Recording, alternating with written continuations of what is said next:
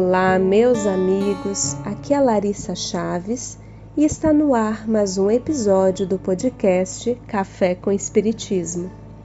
Para nossa reflexão de hoje, leremos o capítulo 24 do livro Filho de Deus, da benfeitora espiritual Joana de Ângeles, pela mediunidade de Divaldo Franco.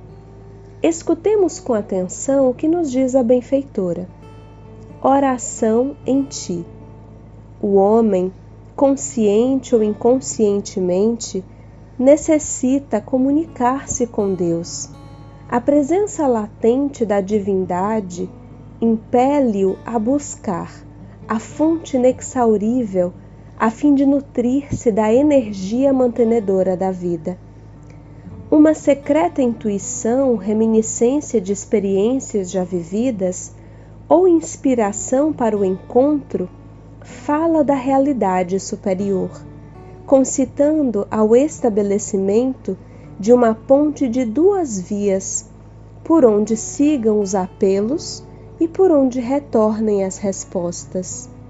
O recurso mais valioso para este desiderato é o da oração. Quando penetras o aposento interior da alma, guiado pela luz da oração, logras comungar com Deus, ali presente, podendo alimentar-te nessa poderosa força geradora de valores elevados são estimulados os recursos já existentes, que assomam em forma de coragem, de paz, de alegria. Desanuviam-se as sombras pesadas que obscurecem a inteligência, entorpecendo os sentimentos. O equilíbrio interior se recompõe e a escala dos bens altera-se do imediato para o mediato do transitório para o permanente, face a uma hábil visualização da própria realidade. A oração é o mais forte estímulo de que a alma pode dispor para planificar-se.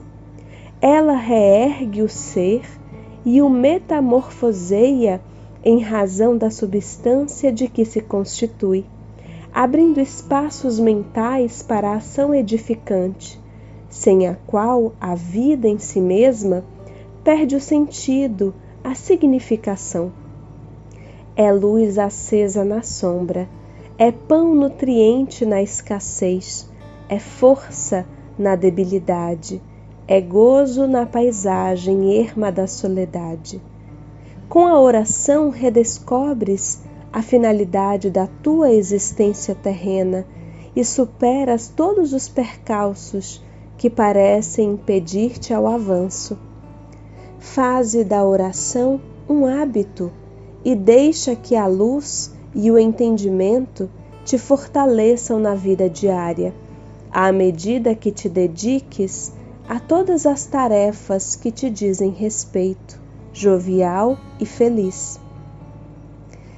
Meus amigos, reservemos momentos de oração ao longo do nosso dia a dia, sem a necessidade de palavras rebuscadas ou excesso de protocolos. A oração num ambiente calmo e silencioso é realmente mais convidativa. Entretanto, quão bem nos fará também um momento de oração em meio ao turbilhão do trabalho, quando elevamos por instantes o pensamento e o sentimento ao mais alto e nos banhamos da paz divina. Permitam-me contar um episódio pessoal que me marcou de forma singular. Estava com aproximadamente 17 anos de idade e voltava numa tarde de domingo de um passeio com uma amiga. Subimos num ônibus com destino ao bairro em que residíamos, quando senti alguém tocar a minha mão de uma forma estranha, enquanto me preparava para sentar. Era um homem com aparência de embriaguez. Uma intuição ou inspiração me alertou que orasse pois haveria um assalto. Foram apenas milésimos de segundos entre processar a informação, pedir à minha amiga que rezasse e escutar o anúncio do assalto. Um dos envolvidos era aquele que segurou rapidamente a minha mão poucos momentos antes. Em meio ao desespero no ônibus, eu apenas rezava e rezava em silêncio. Palavras já conhecidas, outras improvisadas, salmos, músicas e pedidos de proteção. Recordo-me que uma das frases que eu repetia era: que eu me torne invisível aos olhos do mal. Estou sob a proteção do bem. Meu único movimento foi abrir a bolsa e colocar o celular à disposição para que eles não precisassem procurar.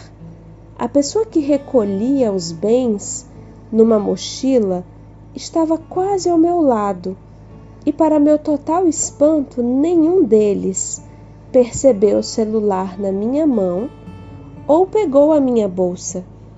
Levaram tudo da pessoa ao meu lado e o relógio da minha amiga na cadeira atrás de mim.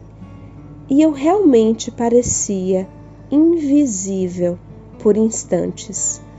Quando tudo acabou, meu celular foi o único que restou e com o qual as pessoas puderam entrar em contato com seus familiares. Eu ainda estava absorvida por aquela experiência, ainda hoje tão vívida em minha memória. Quase ouvi alguém dizer em meu ouvido: Entendeu a lição? Não desejamos aqui dizer que, se estivermos em oração, não seremos assaltados ou coisa do tipo, mas que, mesmo diante de um acontecimento infeliz, a oração nos fortalecerá e protegerá dentro do possível. Ainda que venhamos a padecer, a oração nos ajudará a perceber a ajuda ao nosso redor. Nesses dias tão turbulentos em que vivemos, seja a oração nossa companheira cotidiana. Um grande abraço a todos e até o próximo podcast Café com Espiritismo.